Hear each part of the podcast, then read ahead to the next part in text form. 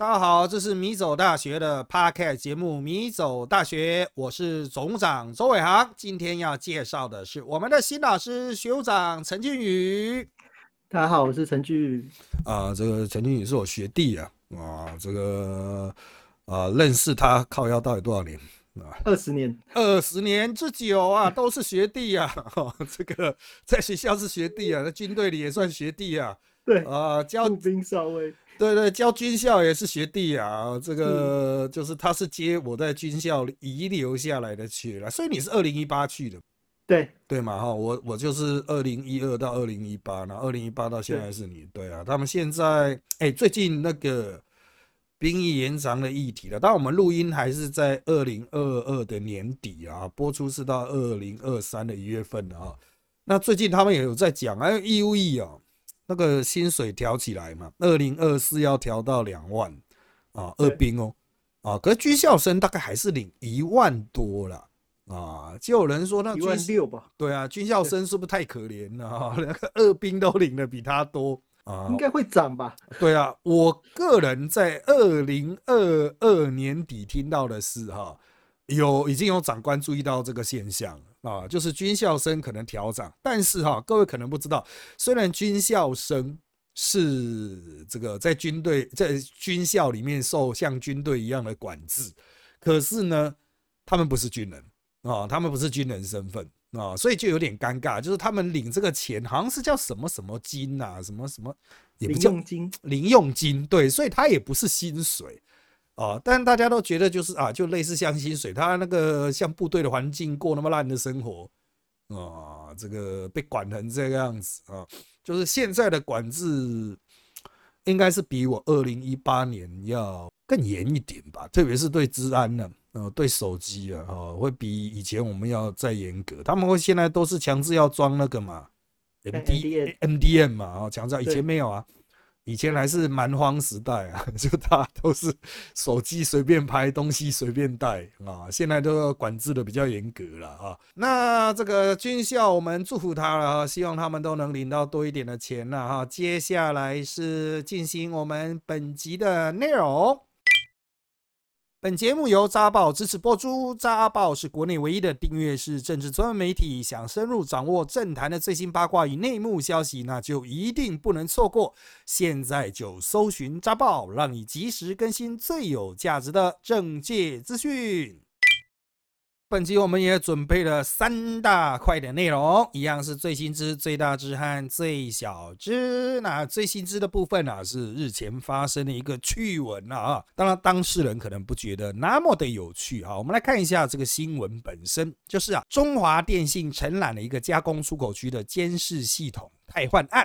啊，那这个机房设好之后还没有完成验收呢，结果负责监造的土木技师事务所郭姓专案经理。却趁硬碟运作时，将机房硬碟拔出来核对厂牌，造成了四颗高价的伺服器啊，硬碟直接毁损了。中华电信就向郭南求偿八十二万元。高雄地院呢啊，这个经过了这个审理啊，民庭的审理啊，确定啊，认定硬碟的确是郭南损毁的，所以就判他要赔这一笔钱呐。好的，那根据其他的新闻的比较进一步的描述哈，这。这个就是负责监造的是土木技师事务所，哎，这就比较特别了啊。就是这个监视系的理论上就是这种电信系统呢，它是有土木技师的，那可能它有涉及一些土木工程吧。那这个土木技师事务所的郭姓专案经理哈，那他应该可能是比较没有资安、资讯、资管相关知识的吧。他在这个硬碟在运作的时候哈。他就为了要对上面的型号，直接去把它拔出来，这个事情就比较难以理解哦。因为一般来说，哈，稍微有点电脑常识的人，他会第一看得懂机器在运作嘛，会有绿灯一直闪啊，啊，如果不是绿灯就是黄灯或红灯啊，哈，反正总而言之就是有灯在闪啊。那你也知道，这个时候不太该去动它了，好歹关机吧。啊，但是呢，他就直接去把它拔出来啊，把硬碟拔出来之后，就是抄它上面的型号去对它手边的资料，再把它插回去。它总共操作四次啊，重复的动作操作四次啊，就就我看到的报道了哈，他说他重复操作了四次。那插回去之后呢，这硬碟就受损了，它就是热插拔。哦，要注意啊，硬碟它的机制跟我们平常用的随身碟啊、Flash 的机制哦，运作机制是不太一样的。你运气好，当然可能不会受损。哦，但是实际上这个受损的几率几乎是不可避免的，就是你热插拔。光是突然的断电哈，都可能会造成这些硬体毁损的哈。就是它如果是有 UPS，都是为了要避免这种伺服器瞬间断电嘛哈。那当然了哈，这一个郭姓专案经理为什么会这么没有尝试哈？我们就先姑且不论。但是理论上哈，去验收这件事情，通常不会只有一个人，应该还会有其他人哦，所以。这个悲剧到底是怎么造成的？哈，真的是非常的神奇啊！啊，我只能说，哦，就是这个应该是极。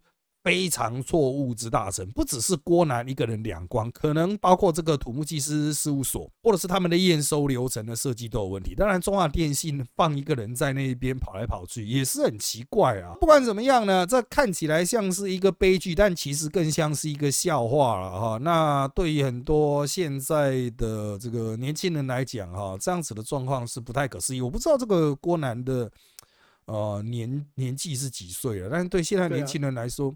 应应该不会蠢到这种程度吧？我们经常不是会有那种梗，就是说什么有一个红色的按钮在那边，就会很想去按看看，就是对对对对对对 对对，就是有那个警告按钮，就想哦，看它它是一个很大的诱惑。可是如果是一个东西正在运转，绝大多数人有受过近代科学教育的，对，不用科学教育，有一点科技常识人都觉得嗯，应该不能去动它吧？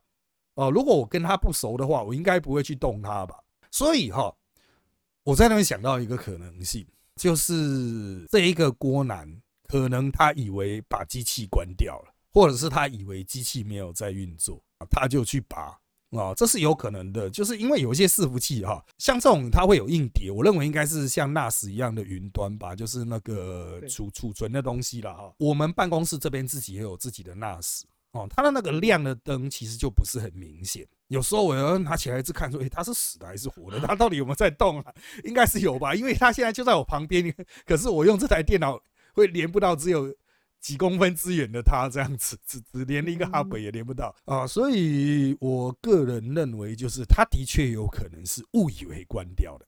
但不管怎么样，这都是他个人的过失了哈。理论上应该要找人确认再确认嘛。那现在这个受损，有些人不太理解为什么这些硬碟会那么贵。但是哈，好的硬碟，然后它容量特大的，它做到那个现有容量技术的极限呢，就是的确会有这么贵哦。哦，的确会有这么贵哦。所以你会说啊，四颗居然要八十二万，确实有可能。就算折旧了，也可能是有这种价格的啊。那关于这个议题啊，哈，那我们一样来请教我们学弟学长陈俊宇啊先生啊，陈俊宇助理教授啊，请问你你对这个议题啊有什么样的看法呢？我当时在看这个新闻的时候，我在看的是他答辩的过程，因为监察院有把那个审查记录做出来，他就说他只是把电脑拿起来看一下标签，然后而且他只拿一个。但是法官那时候很聪明，就问说：“那你拿几次？”然后中华电信还调了监视记录器，就是看他一个一个拿起来，连续毁掉四个。嗯，我就当下觉得哇，好神哦！就是如果一个也就算了。然后，而且我刚刚在听学长讲，我才想起来，哎，现在硬碟我们大概都是用 SSD，SSD 怎么样摔应该都不会坏吧？然后想啊，因为是 NAS 的话，应该是 SATA 系统，那就真的会坏。嗯，对。对这个，我必须要说，当事人一定会狡赖啊，所以他讲的话 不能参考啊，还是要看监视器啊。好，你继续，哎，好。然后，而且我在想的是，我今年在名传发生的真实的事件，就是名传的那个多媒体盒很神奇，它的多媒体盒设定的笔电不是给 Mac 用的，它是给一般的笔电，它的插头只能插就是大概五乘五公分的插头，如果你你用 Mac 豆腐头一插上去的话。就是投影投影机是接不起来，然后我就很困扰啊，我就想到正常人老师不会没事带就是延长线来上课嘛，因为那很长，然后我们就打电话去咨那个资讯中心求救，然后资讯中心跟总务处就来，结果他们来的时候，他们也没办法，因为可能不可能同时插两件事。然后而且更惨的是，我那时候用那个转接头，用奇妙的角度插进去以后，嗯，拔不起来。然后那时候又上课，那时候上课正在放影片，学生在看影片，所以我们完全都不能动啊，我们不能关掉，然后叫大大家说等待，因为那样子大学生会烦躁，搞不好会翘课。嗯，然后我们就说那怎么办？那就只好硬拔。然后那时候那个资讯中心人就说他不敢，他怕被电死。我说我也怕，那怎么办？然后我们就想想结论就是好，那我拿布包着用手，然后就是先把那个豆腐头拔下来，我们再来处理这个机器。嗯嗯。结果一碰，然后。可能因为那个多媒体的设备太老旧，而且那个技师没有接那个接地跟那个部分，就一拔起来的话就砰一声超大声，然后我们就看到那电流像雷神之锤一样，一个光电直接往我们往我手上电，然后因为我们刚好包着布，所以我没被电到。然后我们后来就跟那个资讯人员说太危险了，差点被电死。然后就是而且很神奇的是，他拔完以后就是因为那个安装错误，所以反插以后豆腐头什么这这学期就可以用。所以我在。就是接完以后，就是拿影片播完，然后对那个民传学生说：“其实你们老师刚刚差点被电死。”我原本想说一百一伏特电不死，后来去查一下，真的很多人在装冷气跟什么时候因为这样被电死。我觉得哇，我竟然真的是战死沙场。这就是我们会说哦，所以我大概能了解这个专专案助理是有多蠢的事情。哎，等一下，那个机器会老旧到它的，因为我略懂水电哈。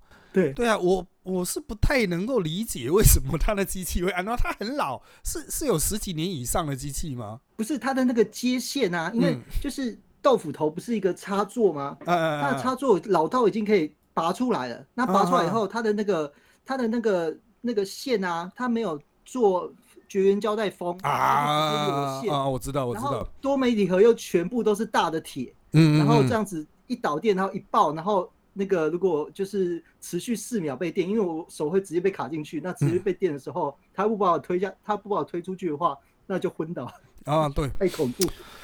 他那个有电弧出来，那瞬间是很大，那短路了啦，啊，那个短路了，所以这个就是完全一开始做这个机器的人有问题，他线没有包好，或者是原来是好的。然后有修过一次，随随便便的把它弄一弄就弄回去了，这样子连包都不包，可能就大量承包商吧，他可能在改装旧的机器啊，就是呃没有在最近年啊近二十年读过大学的人啊，你可能不知道现在大学都有所谓的中控台啊，然后他就是把过去很多散落各地的各种接头零件整合起来，那它整合的过程就。乱整合的很多，所以就会产生。他只是说想要让老师比较方便的操作，所以就把它集结在一起。可是他没有考虑到，就是他其实还要做好绝缘呐，各式各样的东西是要有逻辑的。可是他第一代的人有逻辑，第二代不懂第一代的那个维修人员的逻辑，或是厂商的逻辑，他都越弄越乱了。到最后面就是。就是我在很多学校都亲眼看过，就同一个中，就是那个叫，其实它真正的名称叫什么？多媒体。多媒体对，多媒体一开始也许还好，可是为了要一直加新东西，到最后就变成了那个完全的悲剧 啊！它就是一个悲剧啊，不可否认的悲剧，就是它的确会对生命、人类生命造成威胁。所以真的，你如果你说哈，以前我读大学。一九九四的时候，整个教室用电的只有电风扇而已。对 对，两千年才有冷气的。对 对对，以前那只有电风扇的时候才开冷气。所以呢，哦，所以它是比较安全的。可是现在呢看起来很高科技，但是里里扣扣的东西很多。我都想说，嗯，它那个变压器啊，它的各种电这样子哦，就是首先它那个。多媒体机器的，就是它也不是说它有一个统一的电源呢，它可能就拉一个电源进来，然后就直接这样分接，其实是会有危险的，哦，就又都坐得很近，然后就全部，因为它尽量小嘛，尽量塞嘛，然后都包一包，其实很危险呢，搞不好哪一天真的会发生，用久了的话，有些大学现在快倒了，哦，他都不想花钱去维修，用久了真的会搞不好用一用炸掉，哦，我认为这个，哎，非常有可能啊。像辅大那个教学盒啊，因为它是全铁质，看起来很先进，因为它是新的，可能花花几百万吧。嗯。可是它的那个静电跟那个漏电处理，我只要每次上课，只要手一碰到桌子，就会发生那超大那个电流声，然后手就会被那个静电电到。学生都说没事吧？我说我不知道为什么学校一定要这样子电击我们，叫我们认真上课。你这样我才想起来，我以前在辅大上课的时候，好像有是应该是辅大没错，被麦克风电到。对对啊，麦克风最大才四十八伏而已，你还可以一般有时候用电池都可以，它居然可以电到我。你给麦克风到底是供多少的电啊？哦，我是不知道他脑子到底在想什么。对，而且我连在进修部大楼连关灯都会被电，我觉得这最扯，就是为什么连关灯都要电老师？真的无法理解。关灯，你是说塑胶的那个也会电到啊？它不是塑胶，它是铁盒，它它连那个开关都做成铁的啊？就是开关都做成铁的？对，就是我们一般开灯的那个不是塑胶的吗？嗯嗯嗯嗯它进修不到是铁的。啊，他那个是后来做的啦，坐在外面的民管这样子嘛，坐在外面的。对对对。呃，真的是汽修部大楼还算比较新的嘞，结果它的电力还做成这样，我知道为什么，因为它要在前面做。电动的那个布幕吧，就是那个投影幕吧。不知道哎，就是他们现在连那个电风上面都还有大灯哦，就是设计的超超。那硬拉的那个都是硬拉的，那个之后都会出问题，就是为了省钱吧。又像国军啊，为了省钱，他都不要整个敲掉重拉，他就一直在外面做新的管子，一直在做新的管子。然后做了管子之后，他也不是全部重弄一组电源，他就是。啊，我想起来了，应该是之前他们有一次有一段时间想要弄那个定时供电，就是上课时间前才会开的供电。对，现在还有。对对对嘛，那他们就是要全部的那个电力系统都重弄啊，不是给你直接接出去啊，他要先接到一个箱子，然后在学校这边啊，不，教室外面分电之后，再把它分进去，这样子靠啊，那个就是会有很多问题啊，因为那一定是最低价承包的啊，铁定会有问题，要出人命了。哎，我真的受不了他们，他们这些家伙真的是很浪漫的，这些神父们啊，他们的想事情都是很直接的。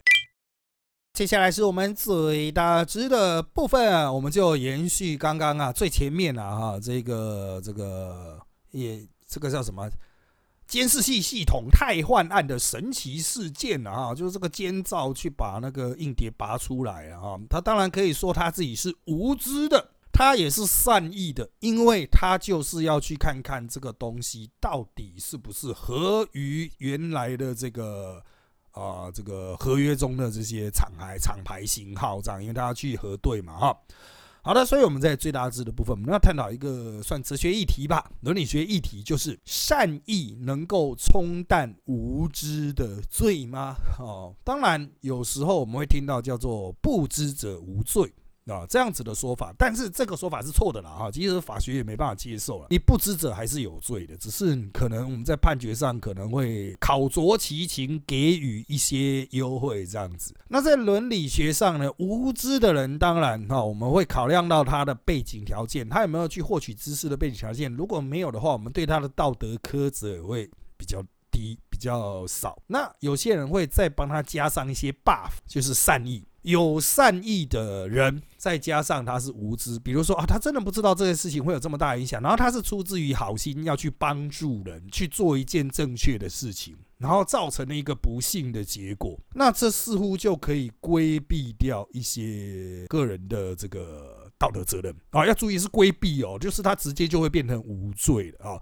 不过这样子的说法哈，也引起了很多争议了哈，就是特别是在天主教里面有双重效果原则，这个比较难难解释，所以我们在这边就不解释了哈，我们就回归比较一般性的角度了哈。那当然，陈俊宇老师他也是这个算。对伦理学也算是专长了哈。我们先来听一下陈老师，嗯，你对这个部分哈，就是善意能够冲断无知的罪嘛？我们讲冲淡哦，还不是完全免责，就是你认为善意是能够冲淡无知的罪吗？或者是你对这样的主张有什么样的看法？我原本在看这题目的时候，原本想说，哇，我是因为我在联大跟福大今年开三堂爱情学嘛，我本想说啊，糟糕，不是情感教育的部部分，之后该怎么办？但是我忽然认真的想一下，等一下。无知的罪这件事是我的博士论文的题目，所以我早上就赶快把博士论文找出来。哎，真的，就是我的第一章的主题在探讨，就是苏格拉底的无知跟亚里士多德的那个善意跟有意愿的行为。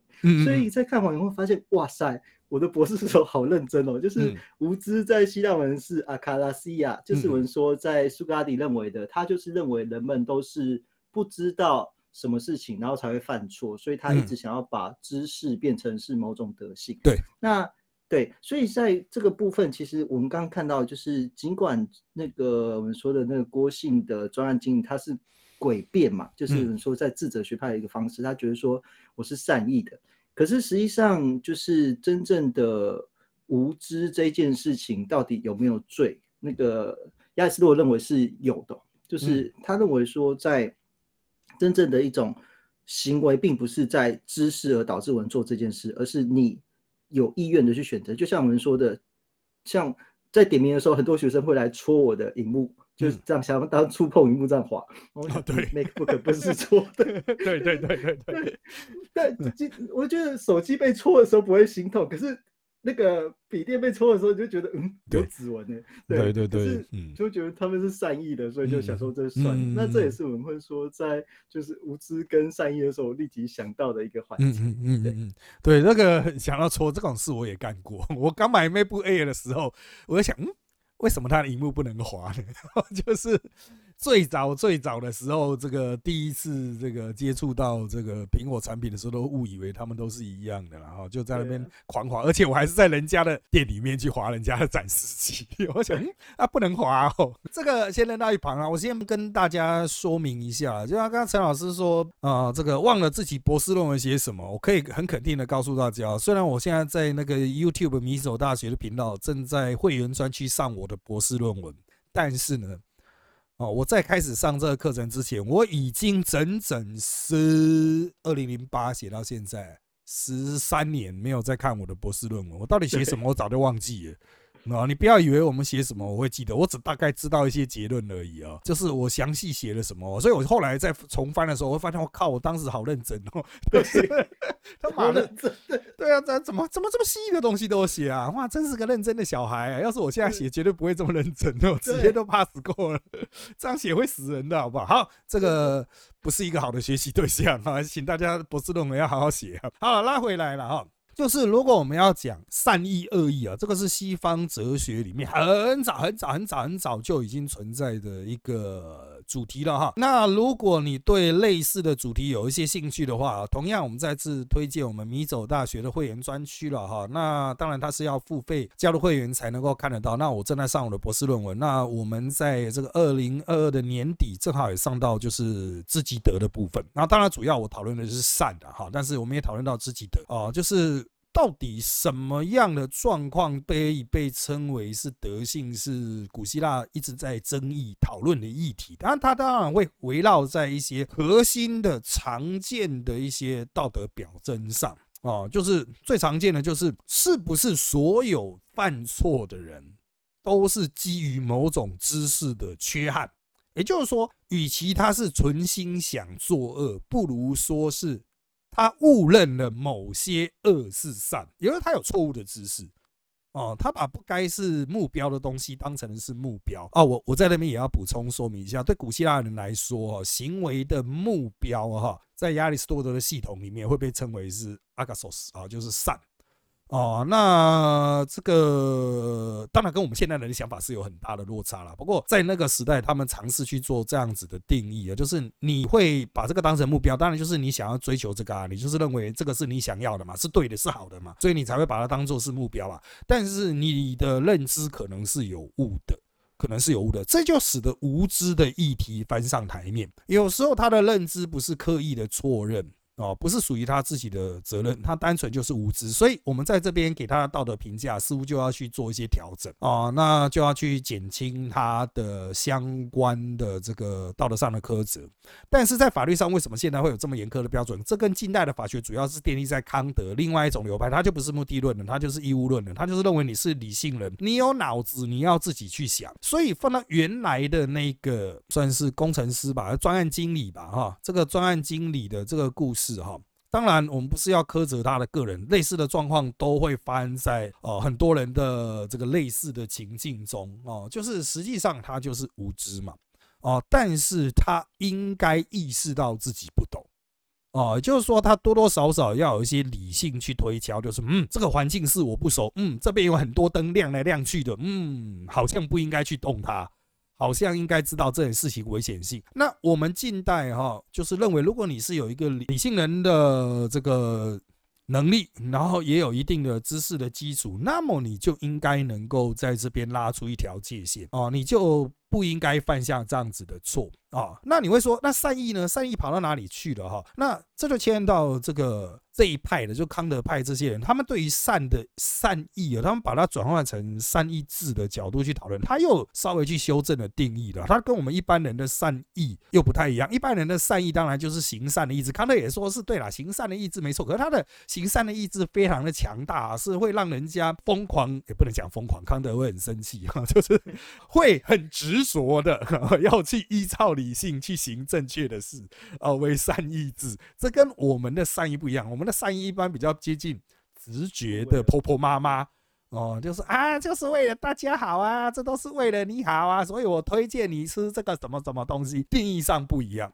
所以哈，我们通过这个问题，不是现在就要告诉你说，这个郭姓经理在道德上就是错，他确实有一些错误，那他在法律上有一些责任，法律问题法律解决，道德问题就是他的确有错，他轻忽了。但是在伦理学上呢，你会发现，实际上我们对于善意，对于无知。对于错误这些事情的定义，其实是有落差的哦。就是古希腊想的跟现在想的不一样，目的论者想的和义务论者不一样。那法学家还有我们一般人想的也不一样。所以，当我们在讨论这些议题的时候，他会讲啊，不知者无罪啊，或者说啊，我都是为了大家好啊，我也是抱持着善意啊，我也是在尽我自己的呃这个本分啊，做我自己的工作的时候。我们可能都是在用一些日常的语词去混淆彼此的概念。我们讲的无知，我们讲的善意啊，可能都存在很大的落差了。第三趴是我们的最小知的部分。那这个当然了，呃，我们都是挑选了之前的都是挑选小学生的题目了啊，去考验我们本校的研究生。那是因为本校的研究生异常的愚蠢，这个，所以我挑小学生。那我想说，今天既然啊，我们两个都是博士啊，我们都是大学老师啊，我就挑高中生，而且我挑高三的。然后挑了之后，我发现干连我都不会，超难的。对我很怕我学生听到以后，那个期末考就说你也不会啊，我就糟糕。呃，我我很肯定你这些学生应该也不会。对，这就好。对啊，因为我在看到答案之前，我也不会。哇。哎呀，哎，他们考的真的太难了，真的。我们来挑选哈，刚刚我才抓的哈，因为我们都是用录音的空档时间抓的。我们抓的是哈，这个是什么高中呢？它是台南市的私立黎明高中哦，不晓得这所高中是很强的还是怎么样啊？它的一零八学年度啊，几年以前的啊，现在都大学生。第二学期第一次断考，高三公民与社会的试题，哦，很难呢。我们两个可以一起作答。真的吗？对，因为我从第一题我都看不懂了，不看不知道答案。我还是公民老师。哦啊，哈哈哈哈哈哈啊啊啊！哦，单选题，但是实质上复选，他把复选变单选了。第一题。啊我们就直接会问他的第一题，因为第一题我都不问。一般而言，社会安全制度主要包括下列哪些？甲、社会福利；乙、社会保险；丙、社会救助；丁、社会津贴。按我你就把它变成复选好了啦，就甲社会福利，乙社会保险，丙社会救助，丁社会津贴。你认为是？嗯啊，两个，选两个，选两个，我直接跟你讲，选两两个，选哪两个？选两个。社会安全的话，应该是安全的话，应该是救助跟保险吧。啊，社会保险跟社会救助，好，社会安全制度，社会福利经常的嘛，社会保险急难，社会救助也是急难，社会津贴特别补助，嗯，所以我也认为是社会保险还是社会救助？居然不知道吗？对，我知道答案。我会做官，但是我不知道他们的分类啊，所以在这边是乙丙啊。我来看他的答案，他答案就是另外一张。哎，他答案是 A 耶。哇，等一下，第二学期第一次断考，第二学期第一次断考，他 A 是甲乙，是社会福利、社会保险。福利跟保险哦，所以社会安全制度是社会福利和社会保险哦，哦，不是急急难救助哦。因为我们公民文没有大学联考嘛，对啊，我们两嗯，个都我们没有，我们两个时代是有 公民啊，但是没有读啊，哦，因为时间都被拿去考其他，哦，所以是社服和社保哦，啊，这个大概是社工系的才会比较知道啊，下次期期中考、期末考考这一题，对，这个太难了，这个需要有一些那个基本知识。好，那接下来的哇，这个很赞啊，这个社会主义的问题，这个要读政治哲学的应该会有点观念了。这是他们的第七题啊。工业革命兴起后，资本主义随之发达，造成资本家与劳工间富者越富，贫者越贫，贫富差距扩大。请问，关于劳工可能冲击的困境，以下何者正确？甲，在财阀政治下，政府法令有利于资本家；乙，劳工超时工作，但仅能获得微薄薪资；丙，机器取代人力，导致工作权不保；丁，核心家庭成为普遍模式；戊，传统家庭照顾功能减弱。啊、这个当然它是单选题，但是实际上都要复选啊，它可以是四个或五个哦，四个或五个，就甲乙丙丁戊。请问你觉得是哪些呢？只有家庭的这两个，这两个要二选一的时候会比较难理解，就是工业伦理，然后变成核心家庭的理由是为什么这件事无法理解？工业革命，工业革命兴起，也就是说，当这个社会变成工业化的时候，核心家庭会成为普遍形式吗？我想一下，因为这完全没有连接过的思考。嗯，核心家庭，我我我更没有连接，因为我根本连核心 家庭的定义是什么我都不知道。核心家庭就是小家庭，就是父母加上子女这样四哦这个是叫核心家庭对对哦，好，对，嗯，核心所以我猜是一二三五吧，因为照嗯顾功能减减弱应该是有可能，对，应该是这样。嗯传统家庭照顾功能减弱，所以你就是加一二三五加一丙戊，嗯，五嗯对，核心家庭、小家庭、传统家庭照顾功能减弱，嗯嗯，工业化。可是核心家庭如果是小家庭，这是当代社会的常态呢？还是当代社会是三代同堂？三代同堂叫什么啊、没有没有名称哦。扩展家庭或者是大哦家庭，哦，是哦，原来有这个名称，我还不知道。我认为哦，就是这个的特色可能是应该就是描述型吧，就财阀政治下法令有利于资本家啊，他是描述一个现状嘛，劳工超时工作仅能获得微薄薪资，所以他不是推论，他是描述。所以我认为这五个描述都是对的。哦，包括机器取代能力啊，核心家庭越来越多啊，哦，就是原来传统家庭越来越少，然后传统家庭的照顾功能也减弱了。过去传统家庭就是彼此互相扶助嘛，但是现在也变得核心家庭照顾功能就减弱了，所以我认为是五个。陈老师是认为没有丁第四个啊。对好，那我来找答案。